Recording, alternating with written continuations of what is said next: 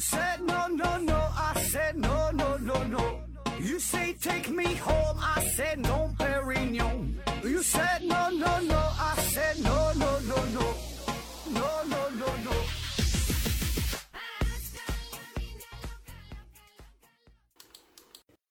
拼命探索，不计后果。欢迎您收听《思考盒子》，本节目由喜马拉雅平台独家播出。今天呢，咱们说说世界上最难学的十种语言。那作为中国人啊，特别是咱们这一代八零后、九零后啊，再往后啊，都是呃从小到大呢学的外语啊，最主要的就是英语。然后咱们父母这一辈呢，呃，再往上哈，爷爷奶奶那一辈呢，他们上学呀会学呃俄语啊，就是因为当时跟苏联关系比较密切。呃，那咱现在感觉呀是学英语挺费劲的，绝大多数人嘛都挺都挺费劲的学英语啊，英语这怎么这么难啊？很多人在大学期间也是受着这个四级六级的折磨。那其实啊，这个呢主要还是咱们没学过其他的语言啊，你你没有比较哈。那咱今天就说一说世界上真正哈说十大最难的语言是啥啊？这里边呢并没有英语啊。嗯，这是联合国公布的数据，据说是哈，据说是联合联合国评出来的，呃，最难的十种语言。咱们倒着说啊，排名第十的法语，法语这是非常重要的语言了。现在全世界大约有八千七百万人把它当做母语，有二点八五亿人啊在使用它，这已经是挺多了。呃，当然这里边呢也包括把它当做第二语言的人啊。那同时呢，法语也是联合国、欧盟等地区和国家组织的官方语言。联合国呢也将法语定为第一书写语言。啊，像一些法律条文呐，非常严谨的什么国际上的重要的这些这些文件啥的，都是用呃法语写的。那一说到法语啊，我们首先就会想到它数数这个事儿，对吧？这个是法语里边比较有名的了，也是经常被人吐槽，就是它这个数数的规则非常复杂，不像咱们一二三四五哈，嗯，七十八十九十这么顺着往下数。他比如说他说七十。法国人说七十是啥呢？七十那就是六十啊，再加上十；八十呢，四乘以二十；九十九呢，就是四乘以二十，再加上十，再加上九啊。就他这里边用法语数数，这里边还得带着加减乘除法啊，要不然人家法国数学厉害，出那么多数学家啊。啊，当然这个当你真正学习法语之后，你会发现这个都是很简单的事儿了啊，更难的在后头。比如说这个法语的发音。法语发音啊，有人天天这含含着含着口水练那个小舌音，呼噜呼这些哈。你看咱们英语吧，总感觉自己舌头挺硬挺硬的，有些音不会发，不会使这个劲儿啊。那你是没学法语，你一学法语你就感觉啊，自己这个舌头、这嘴都都是假的啊。很多人学法语学了好几年了，可能也是考级考了什么什么级啊，但是这个总是很难找到啊口腔的这很好的状态啊，舌头啊、嘴呀、牙呀、嘴唇啊。喉咙啊，怎么配合，怎么发音呢？就是你发这个音，别人也能听懂，也知道你说的这个是法国话啊。跟法国当地人说呢，也还好，但是呢，一定是不标准哈，一听就是后学的啊。特别是有这里边还有一点啥，就是你英语学的越好，反而呢会学的觉得这个法语的发音吧越费劲儿。你要是没学过英语，或者是英语很差啊，感觉哎英语不咋地，你一学法语，反而可能还会挺好。就是这个它是两股劲儿啊。再有呢，法语有个特点，就是它分这个。呃，阴性阳性啊，阴性阳性就说一个单词，说苹果，哎，是阴性阳，这是后边都带着一个阴阳性的，说太阳、月亮都带阴阳性的，而且这个阴阳性吧，你要说它没有规律吧，它也有点规律；你要说它有规律吧，它还总有特殊的啊。就是每当你以为它有规律的时候啊，你你你保证是猜错啊。所以呢，你不但要背单词，还得背它的阴性、阳性啊。再有呢，就是法语当中的动词啊，动词词态也也非常多。现在学英语知道这个现在进行时啊，什么现在完成时啊，什么将来什么什么时嘛，常用的也就这几种。法语这里边呢，十几种、二十几种啊，当然有一些不太常用吧啊，反正这里边需要大量大量的记忆啊。下一个排名第九的丹麦语，呃，丹麦语，丹麦语啊，它有很多的词汇啊，都是。呃，古老词汇的变化和组合而成的，那大量的丹麦语词汇在形式上呢，并不符合发音的规则啊，找不到什么规律。你看这个丹麦语呢，它是属于印欧语系啊，日耳曼语族，呃，跟它差不多的有这个挪威语啊、瑞典语啊，当然这些也都是排得上号，挺难的了啊。他们都是这个北欧国家。那么丹麦语为什么能够排在世界十大最难语言当中啊？你看哈，它虽然说跟瑞典语啊、跟什么这些差不多嘛，但是丹麦语。它这个语调，呃，就显得非常的平坦、单调，啊，不像其他语言那样抑扬顿挫啊，有这个节奏感。那有一些发音呢，也是很难很难掌握哈，就是它这个劲儿吧，感觉都是喉咙在使劲。你看咱们说话嘛，是舌头啊、嘴唇儿哎使劲，它就是喉咙啊，比如说这个嗷嗷这个音啊，就是就是喉咙这个摩擦音。就口腔深处这个气流啊，跟这个喉咙摩擦发出这个音，就说说都快快说吐了哈。那么这种发音方式就和传统的斯拉夫语和这个罗曼语系极为不同。那就咱常说这种英语啊，跟他这个欧洲其他那些国家说话发音都不同。所以有人开玩笑嘛，说这个丹麦语啊，与其说是一种语言，不如说是是一种喉咙的疾病啊。还有一种说法说这个丹麦丹麦人哈说这丹麦话的时候，嘴里边啊一直有一个滚烫的土豆。啊，就连隔壁的瑞典人也是嘲笑丹麦人啊，说他嘴里有有一口痰，一直舍不得吐出来啊。说的难听点，就像咱们说有的主播吐字不清，嘴里像一直塞了一个袜子似的啊。所以呢，丹麦语它的难点呢，我个人感觉哈，主要呢还是在听说这方面。听说啊，读和写还好啊，就是你写出来的这个丹麦语，呃，其实并不难认啊。你你要是学的话，看哎，这还能认识，单词认识，这可以啊。你掌握了书写规则之后呢，写呢也能自由的写。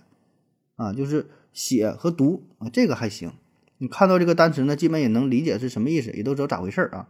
难就难在咱说就是发音这个事儿，还有听听这个事儿啊。里边有一大堆字母，它会发音的时候，就是你学的字母的时候和真正这个在单词当中的发音是不一样的。有的时候它会弱化，有的时候它会不发音，还有一些元音也是各种变来变去的啊。当然这种变化呢，它也是有规则的，但是这个规则很复杂啊，所以很多人就是。他宁愿不记这个变化的规律了，他就记直接直接记这个单词怎么发音也就完事儿了啊！你与其记这个规律，还不如直接记这个单词呢。嗯，排名第八的哈，挪威语，挪威语这个就比较小众了。嗯，使用的人口除了本国的这四百多四百多万人之外呀，呃，还有一些呢是主要是移居在美国，有一些挪威人然后，大约有六十万人口，所以全世界加一起也就是五百多万，不太多啊。那跟刚才说的这个。呃，丹麦语一样哈，你看瑞典语、丹麦语哈、挪威语，这都都是都是北欧的嘛，呃，有很多相近的地方啊。基本上这三种语言吧，也是可以互相沟通啊。嗯，那么这个挪威语呢，它有两种规范，一个呢叫做布克莫尔语啊，一个叫做新挪威语。那这两种语言之间也是可以可以互通的啊。但多数人呢是使用这个布克莫尔语哈，占大约百分之八十左右，剩下那些呢使用的是新挪威语，呃，一些。农民呐，一些渔民呐，啊，使用的这个是比较多啊。当然，这里边有一些历史上的原因哈，这咱就不不过多介绍了。那说这个挪威语为啥很难呢？其实从这个语法上来说呢，挪威语的语法是比较简单的啊。我我感觉哈，我感觉它比英语可能还要简单一些。难就难在这个名词也是哈，首先名词是分这个阴性、阳性啊，里边还还有一个中性啊，分各种性。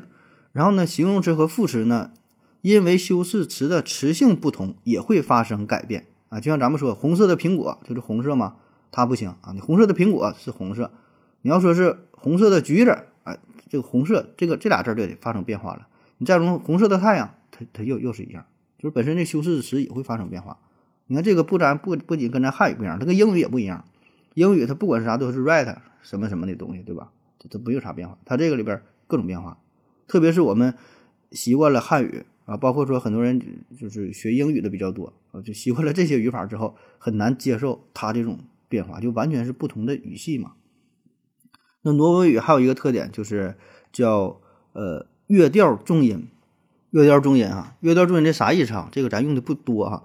乐调重音呢，就是通过音高的变化来突出某个音节的发音。那实际上另外一种我们比较常用的方式呢，叫立重音。啊，这是这是两两种啊，两种重音的这个这个重点的突出。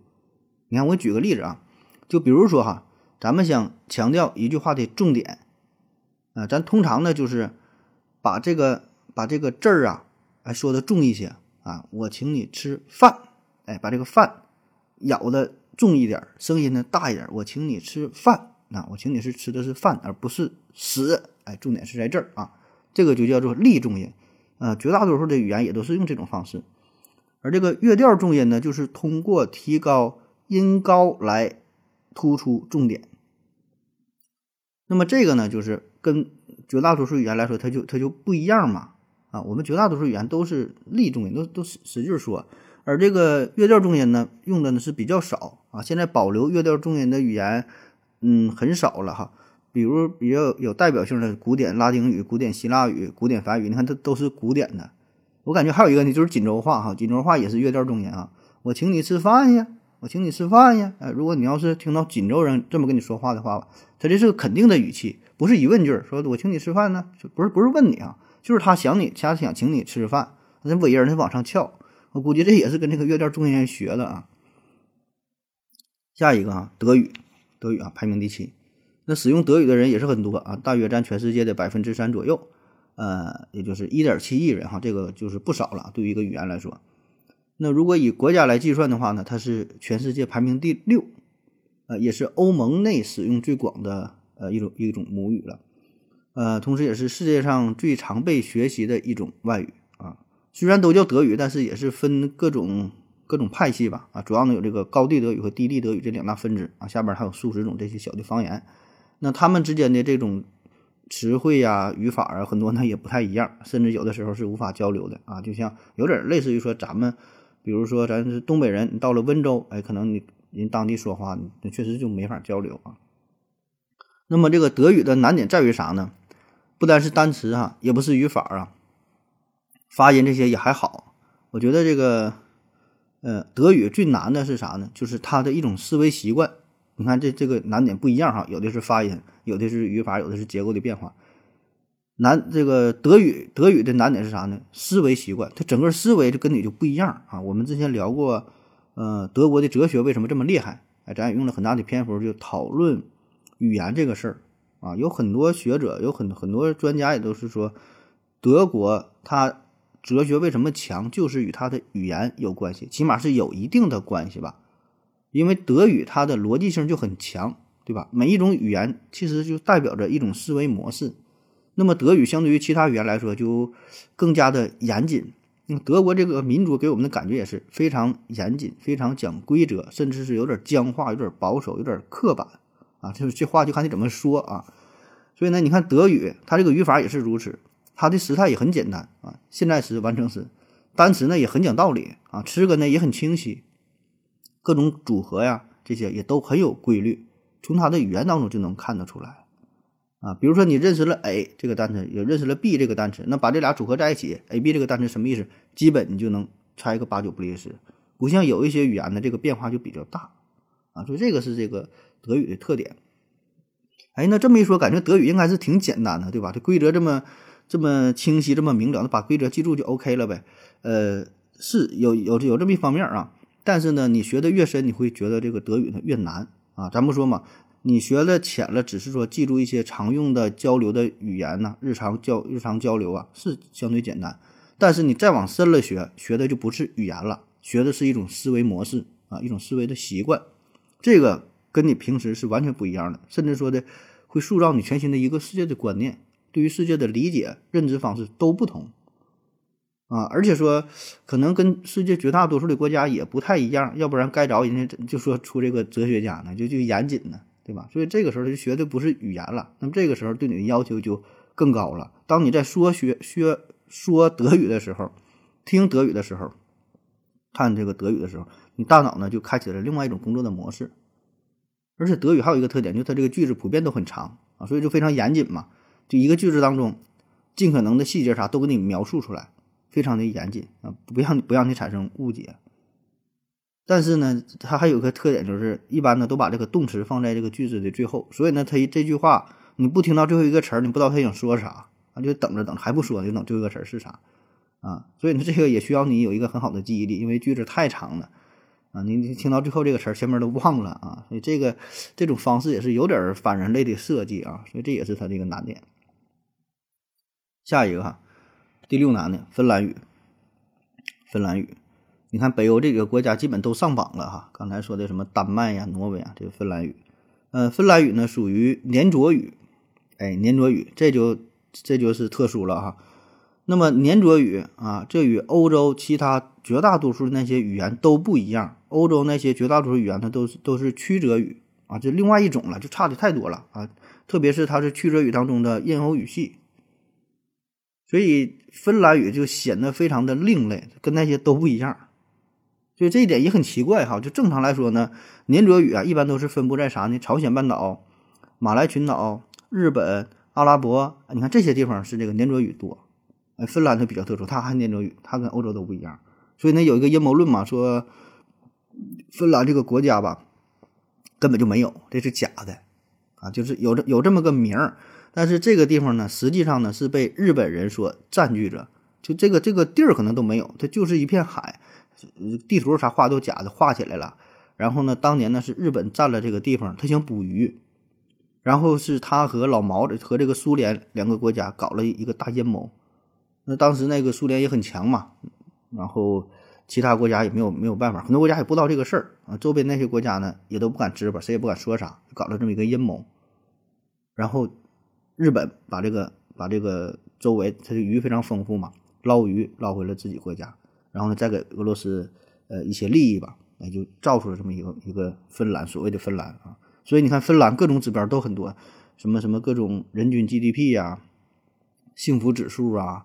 教育啊，经济啊，方方面面都很强啊。为啥强？因为它没有这个国家。还有，你看芬兰有最有名的啥呢？手机啊，诺基亚嘛，诺基亚。你看诺基亚，它这个发音，你听着它不太像英语啊这方面欧洲国家名。诺基亚，你听着日语发音，而且是怎么写？N O K I A，前面是啥？No 啊，不要。后边啥？K I A，K I A 啥？韩国起亚嘛？Kia，Nokia，不要起亚。明显就是日本跟韩国对着干，整了这么一个公司。那你想想，当年手机那时候最火的不就是日本还有韩国吗？韩国的三星啊，还有美国那一那一派对吧？那就不说了。日本啥？当时什么松下、索尼啊这些公司。所以你这么一说的很很有道理啊，就是 就是这个这个芬兰啊，芬芬兰语啊，这扯的有点远了哈。那么你再听这个芬兰语啊，如果你要是在网上找一些视频呐，听一些歌然后一些乐队的组合呀，他的唱歌，他这个发音，你要是没听过芬兰语的，你听过也也无所谓。你第一次听的时候，你一定会觉得，哎，这个确实跟日语有点像啊，因为日语就是黏着语。那么这个芬兰语它的一个难点在于啥呢？第一呢，就是它的词汇，芬兰语的基本词汇呢，完全不同于欧洲的其他语言，你看又不一样了啊。所以你看，欧洲人很多人说：“哎，我会两三国语言，我会五六国语言，那不算啥事儿。你你你会英语又会法语，这本身这俩语言就非常像，大差不差的，很容易学啊。你有能耐，你你会你会个英语，你让他再学个芬兰语，这他妈他就费劲了啊！很多单词啥完全不一样啊。所以你看，这个就是芬兰语的这个特特殊的地方啊啊！而且它这里边有很多来源是啥呢？是这个。瑞典语啊，俄语，你看它跟那个俄国关系又很近，它从这里边借了很多的单词，然后在发在发音上也是，它呢会用不同语音的长度来区别不同的单词，啊，就像怎么说呢？我呢，我举个现实的例例子吧，就芬兰语单单词啊，比如说，嗯，kansa，这就是人民的意思，kansa，sa 就是音发长，kansa。就和什么什么一起啊，再比如说，mata 就是泥啊，泥这个单词就是水和土混血泥，mata，mata 就前面这个 ma 稍微长一点，就是其他的意思。再比如说，mata 就它长的就变成但是的意思，就同样一个单词，某一个音稍微长一点、短一点，就差差别就非常大。但是我这是特意给你去这么一读，这么去去说哈，你能听出点这个差别。但平时说话的过程当中，全凭一种感觉了，你根本没法体会比较说这是长啊还是短啊。这样呢，就是芬兰语这个语法的分类。这个语法它也是非常的复杂，常用的格呢有十四种，什么出格、入格、锁格、离格，各种什么变格哈，还有时态也很多，还有各种这个语式啊，陈述式、条件式、什么命令式、可能式，还有各种不定式，反正各种乱七八糟的变化。而更更重要的是，所有这种变化和我们常用的语言啊，咱说英语啊、汉语啊等等一些主流的语言、常用的语言，它都不一样。就这种变化在咱们这个语言当中是没有的，你都没听说过还有什么格，还有什么这些变化没有，或者说很少见啊。所以有一些东西吧，不是说你想去记忆就能记住的，你是很难理解。反正我刚学的时候，就是你完全不知道它这个格是干啥的，就什么时候用，我就记住它了，是我记住了，然后我什么时候用这东西不理解。你就不知道他这玩意儿他到底他他是想表达什么啊？所以我觉得这个是一个难点啊。所以你看，我现在我学好几年了，也是掌握一些皮毛吧，会会说会说这么几句。但是说更深入的，我根本就没法理解这个事儿啊。那据说全中国境内真正掌握芬兰语能能进行交流的人不足一百个啊，所以有兴趣的朋友可以挑战一下啊。下一个排名第五的日语，你看这挨着了哈。日语啊，没想到日语也能上榜，哎，对我们中国人来说哈，对我们年轻这一辈来说，感觉日语还好啊，比较熟悉啊，基本天天也都会看啊，大电影、小电影、日剧啥的，呃，很多人还能整几句啊，这简单的交流啥的，还还能说几句对吧？卡哇伊呀，撒尤那拉啊。那么如果你到日本旅游的话呢，也感觉还好啊，看一些广告牌、广告牌啊、牌牌匾呐。点菜看看菜谱啥的，可能还会多少夹杂一些汉字啊，猜一猜呢，有一些呢还真就能猜个八九不离十啊，所以感觉日语也不太难呢。确实啊，这个日语呢，呃，对于咱中国人来说呢，还是比较友好的啊。如果你要想学习日语，学一些入门的基本交流吧，也不难啊。你要用心去学，可能说一两个月呀，哎，就能基本入门啊。简单交流还还好，背个五十音图，啊，记住一些常用单词，简单的交际还好啊，不难啊。而且日语的发音呢也是比较清晰、简洁啊，没有什么太多的音调的变化，对吧？亚麻得啊，所以它这些呢是它比较容易学的地方，没有什么复杂的卷舌音啊，发音也是很友好，时态呢也比较简单。那复杂地方在于啥呢？它这个语法是比较模糊的，不像英语、法语这些有比较严谨的这个语法的规则。日语的语法呢非常模糊，非常暧昧。平时说话的时候吧，他会省略一部分，所以呢，你要真正说这就日本人他们之间说话吧，很多时候感觉是靠这种心有灵犀哈，就是你懂的哈这个意思，很多地方他就给省略掉了。那么再有呢，就是日语呢，它有很多外来词汇啊，外来词汇，因为啥呢？很很多东西它日语的它原来语言当中没有啊。那么这个既有好的一方面，也有缺陷的一方面啊，很多都是来源于。呃，英语当中啊，特别是一些与电子产品有关的东西啊，它是引自于英语的。而且日语呢，它有很多的方言啊，不单是口语，呃，书面语的区别了，还有这个这个简体、敬体的区别，还有这个普通和郑重形式的区别啊，男女老少都有区别。就他们可能特别注重人际之间的关系，等级森严啊。这个话男的这么说，女的这么说啊。你你跟老年人说，跟小孩说，呃，不同等级之间。它不一样啊，甚至说从事不同的行业、不同职务的人说话方式也不一样，所以这个呢，是你越往深了学，感觉它越难啊，越越越往越往后，你就需要注意的点很多。这个也不是说书本上能学到的啊，这真就得需要一种感悟，结合具体的一种各种各种各种情境啊。所以咱从动漫当中啊，从电影当中看到的那些，呃，基本呢就是一个一个皮毛吧。啊，下一个冰岛语。啊，又又一个又个北欧语言啊，北欧语言怎么这么难？冰岛语言呢，被这个语言学家呢称为欧洲最保守的语言啊，这什么意思啊？就是你现在的冰岛人依然可以非常轻松的阅读，就他们一千年前他们祖先写的这个书籍写的这个诗歌啊，不成问题。你想想这事儿，如果是放在咱们国家，这就不太成立了啊！你给你拿一个一千年前的小说、古文、故事。对吧？你古古诗诗让你让你让你看，不懂费劲儿，对吧？咱就看一个，嗯，别说是什么太难的，就是上学的学那些课文啥的，一看那那都费劲儿了。哎，这冰岛语呢没有，因为它的语言它基本没有什么变化，一直保持着这个纯洁，非常的保守。那这个是它的特点，而且呢，它很少受到外来词语的影响。他刚才说这个日语又引进了很多的单词，对吧？不只是说。呃，英语啊，其他关系还有很多受到咱中国的语言，不是说之前的这些汉字的这些什么部首啥从这学的，就是说的本身的中国话也会影响到它，直接引用了这一个单词啊，这样也有。冰岛语呢没有，冰岛语呢就算是啊，为了说这些现代的词语，那你说没有说电话，那？一千年前是没有电话、手机、汽车啊，甚至说飞碟、火箭啊、卫星、电脑，这玩意儿怎么办？没有的话呢，他就自己造这个单词。啊，比如说他会用两个原有的单词呢结合在一起，啊，对这个原有的冰岛语呢进行二次创作，这个呢是跟其他语言不太一样的啊。像像像像像很多那个语言都是哈直接引入的英语啊，直接音译翻译过来就完事儿了啊。但冰岛语不是，冰岛语这个电话，嗯，simi，simi 在冰岛语当中原来就是线的意思，呃，收音机啊 a t r a p 啊，这个就是广播啊，汽车，bill 啊，或者叫做 b i r f i r 啊，就是骑着的会移动的东西，它呢衍生出就是呃汽车的这个意思啊，包括说电啊，嗯，rafgina 啊，这个就是线状的，呃，无烟的火药的力量。哎，就是直译过来是是这个现状的无烟的火药的力量，那翻译成叫这个这个电啊，所以这个是冰岛语的一个特点嘛。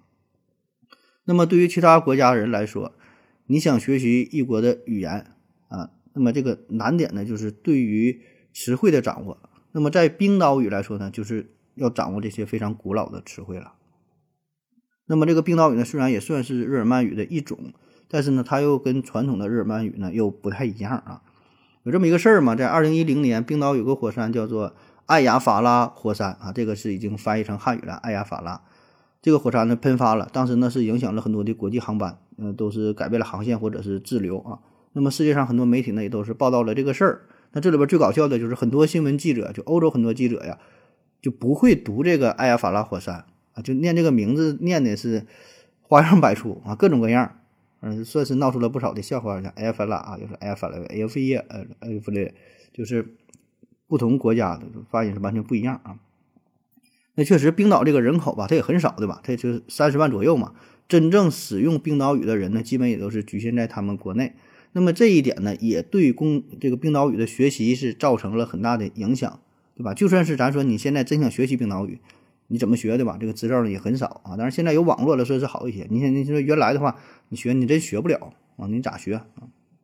下一个排名第三的阿拉伯语，嗯，阿拉伯语啊，这个是全世界出了出了名的这么一个比较难的语言了。阿拉伯语，呃，有的时候会把阿拉伯语排在第一，排在第二哈，基本它不会跌入，不会跌出这个前三名哈。阿拉伯语，它的难点是啥呢？首先呢是发音和书写。发音的话呢，它有一些非常复杂的发音模式，呃，特别是对于咱们中国人来说，这个挺难的。比如说有这个大舌音啊，有这个顶音啊，你这个舌头基本上是不会打个中中中国结，你都都发不来这个音。有人学了一两年，学了三五年，你也发不出标准的阿拉伯音啊。而且呢，它这个有个特点啥？它这个字母上面嘛会加上不同的符号，那加上不同符号呢，就会有好几种啊，十几种的变化。然后说书写，阿拉伯语书写。它是从右往左写的，是吧？这大伙儿都知道了。看书也是从右往左看，啊，这个跟咱们世界上绝大多数的文字是不太一样。咱以前是这样的，后来改过来了啊。现在都从绝大多数都是从左往右，它是从右往左，所以这一点呢，感觉不太友好，就是反人类的啊。对于你的直觉，对于你大脑那种分析想象嘛，这个就是很不好的一种体验啊，反人类的设计。那至于阿拉伯语这个字儿，想必咱们也也都会有印象，对吧？看不懂，但保证是看过，保证有印象。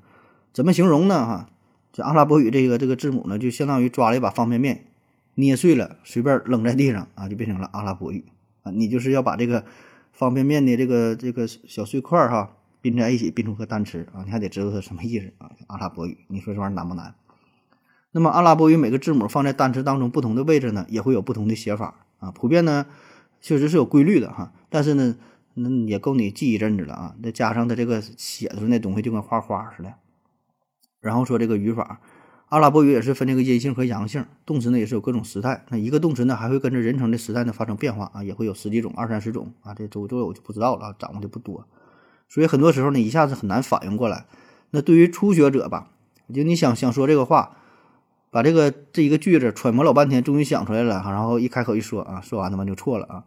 而当你在做阅读理解的时候，也会发现，就是这一句话每个单词也都认识，但是放在一起呢，这语法结构整不太明白。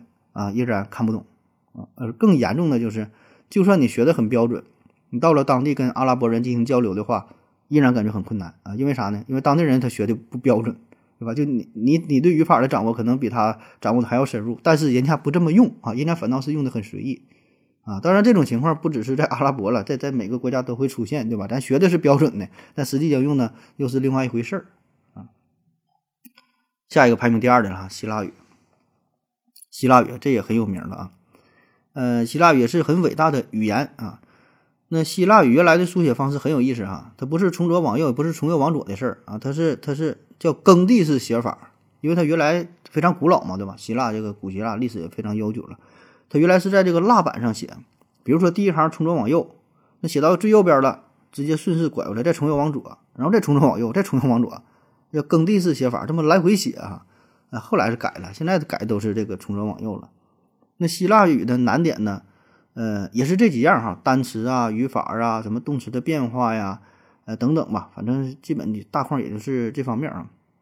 哎，它这里边有一个动词变化，它这个这个变的挺难的啊，就是啥呢？你看英语也有变化，英语比如说我有是 I have 啊，他有呢是 three has 啊，have 变成了 has，但是这个希腊语当中这种动词的变化呢？可能有好几十种啊，各种变啊，各种变。那很多国家就发牢骚的时候，直接用这个希腊语就作为比喻，作为目标。就是说他听不懂别人在说啥的时候，他就会说希腊。就是英国人说你你说啥呢？你说的简直就是希腊语啊！南非人也是，南非人说你是在说希腊语吗？我怎么一句听不懂啊？剩下的比如说葡萄牙人呐、波兰人呐等等吧，就世界上很多很多国家。都是啊，但凡听不懂的，但凡你说点奇怪的话，他都会说你是在说希腊语吗？那么希腊人在遇到自己听不懂的时候啊，他就会说，我怎么感觉你是你在说汉语呢？啊，就懂了哈。但作为我个人感觉吧，希腊语好像还好吧，没怎么特别难呢。反正可能也是我学希腊语学的用的精力是最大的啊。你看我平时呢用的最多的呢是英语，其次呢是汉语啊，主要就是东北话呗。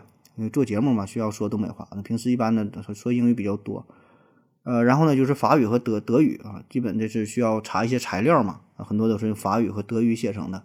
那剩下的就是这个希腊语啊，因为毕竟这个希腊这个历史地位搁这摆着呢，对吧？历史非常悠久，呃，涉及到一些呃古代的这个文学啊、艺术啊、哲学呀、科学呀很多方面，对吧？这都是这个古希腊语写成的。为了看这个原始的文献嘛，我就学了希腊语。我觉得反正还行吧，哈。当然，我我这种主主要是停留在这个嗯看啊，主要是看希腊语发音呐，交流方面还是差一点。反正我个人感觉没有传说中的这么这么难啊。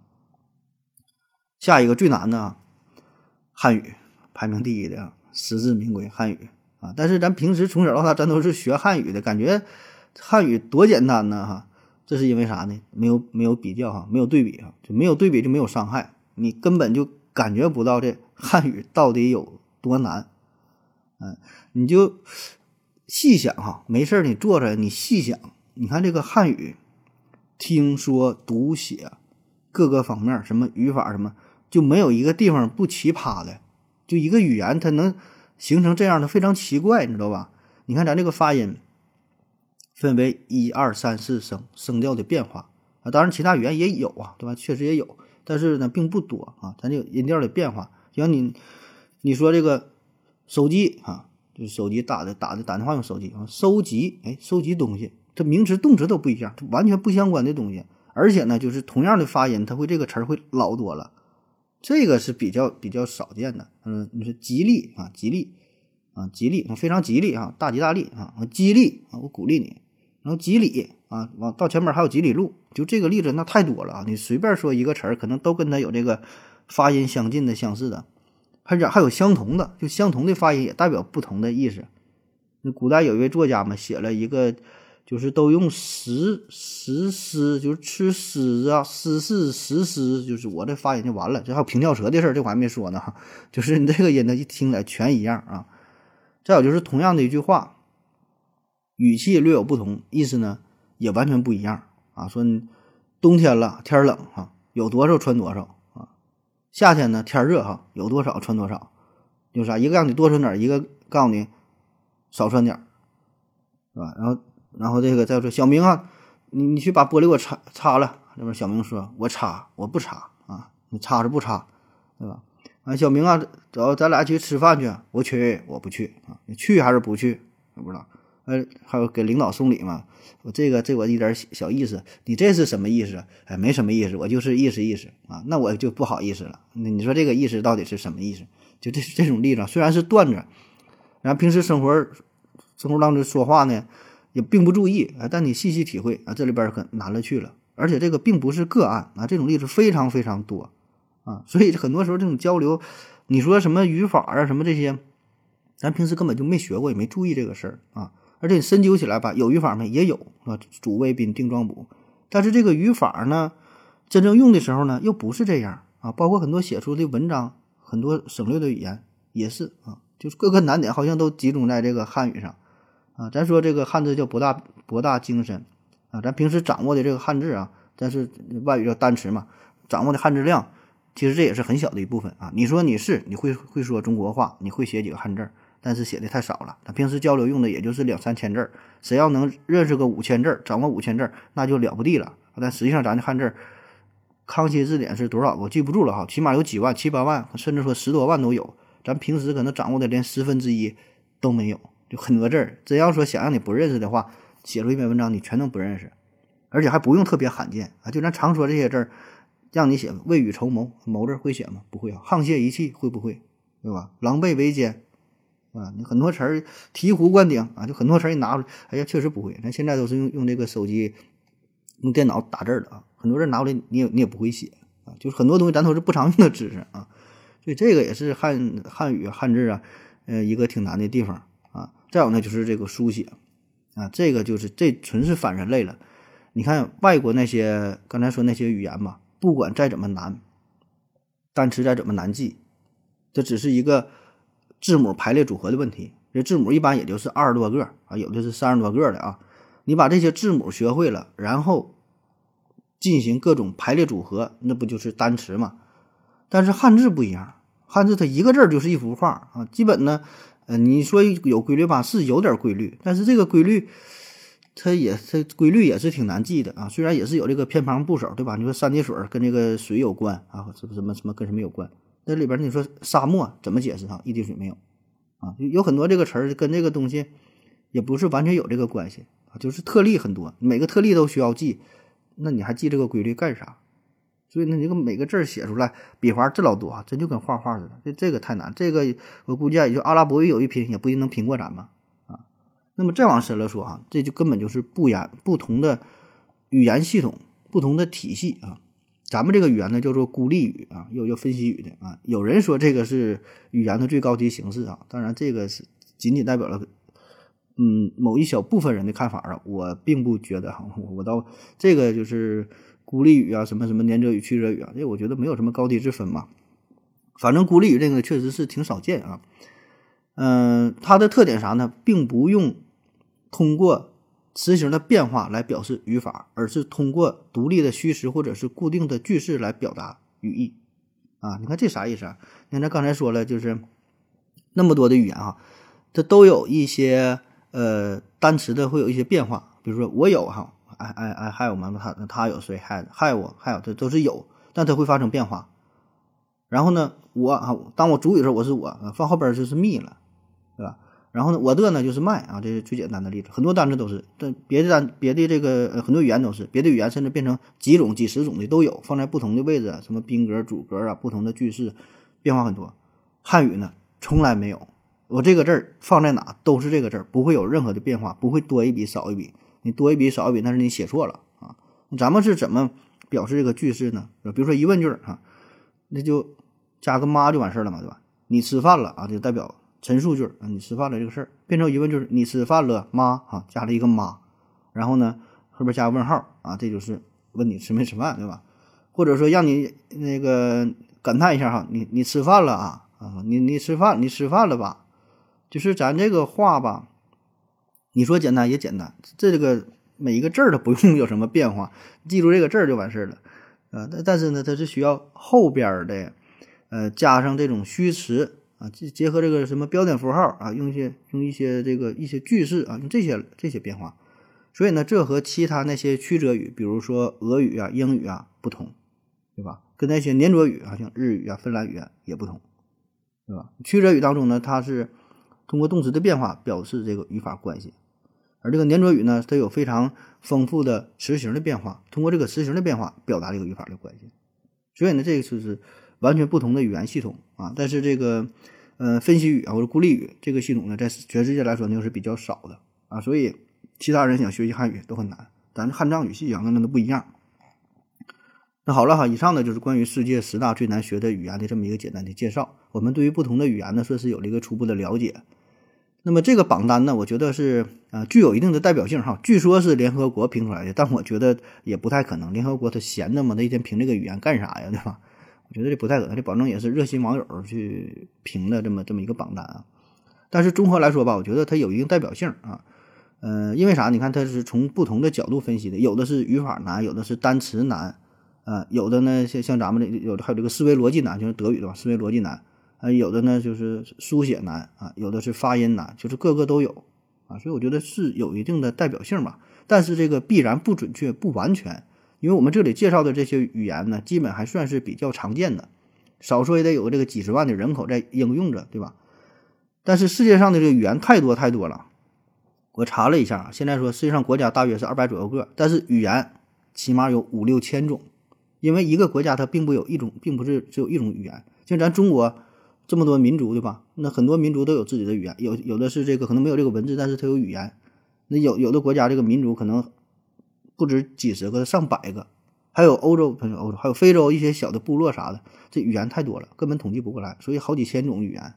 那么很多语言一定是比咱说的更难啊！有一些语言呢都已经消失了啊，那就一两个人会，那你说难不难？这保证更难，对吧？所以呢，这里统计的数据呢，还是说有一定的人口基数。啊，这个国家呢还是有一定的影响力，有一定的社会这个这个国际地位啊，这么统计出来的。你真要说找一个非洲的哪个部落，吧，就三五个人会这个话啊，你你你要说咱咱有点极端了，咱说这个部落就几百人啊，上万人，那你这个语言也很难学，专门的语言学家想去研究都研究不明白，对吧？你你你咋学呀？所以这个榜单也不必太较真儿哈，咱也就是听个热闹吧。那好了，感谢您各位的收听，谢谢大家，再见。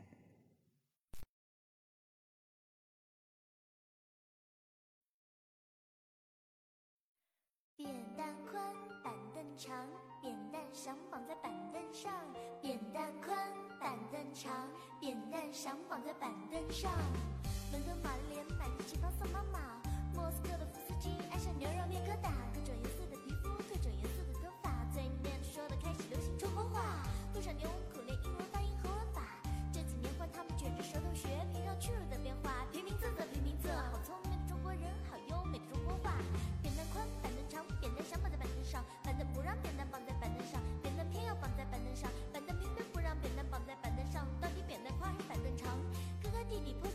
坡，上卧着一只鹅，坡下流着一条河。哥哥说空空的河，弟弟说白白的鹅。鹅要过河，河要渡鹅，不知是那鹅过河还是全世界都在学中国话，孔夫子的话越来越国际化。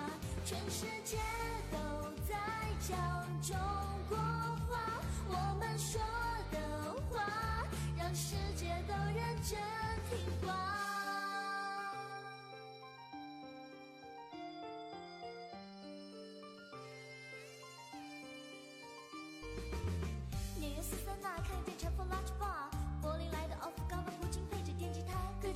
皮肤，各种颜色的头发，嘴里念的说的开始流行中国话。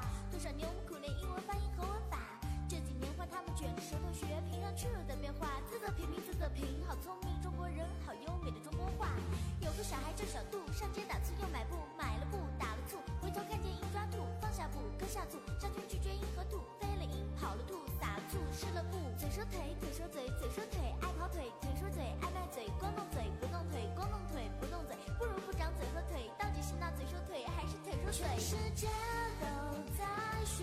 中国话孔夫子的话越来越国际化全世界都在讲中国话我们说的话让世界都认真听话。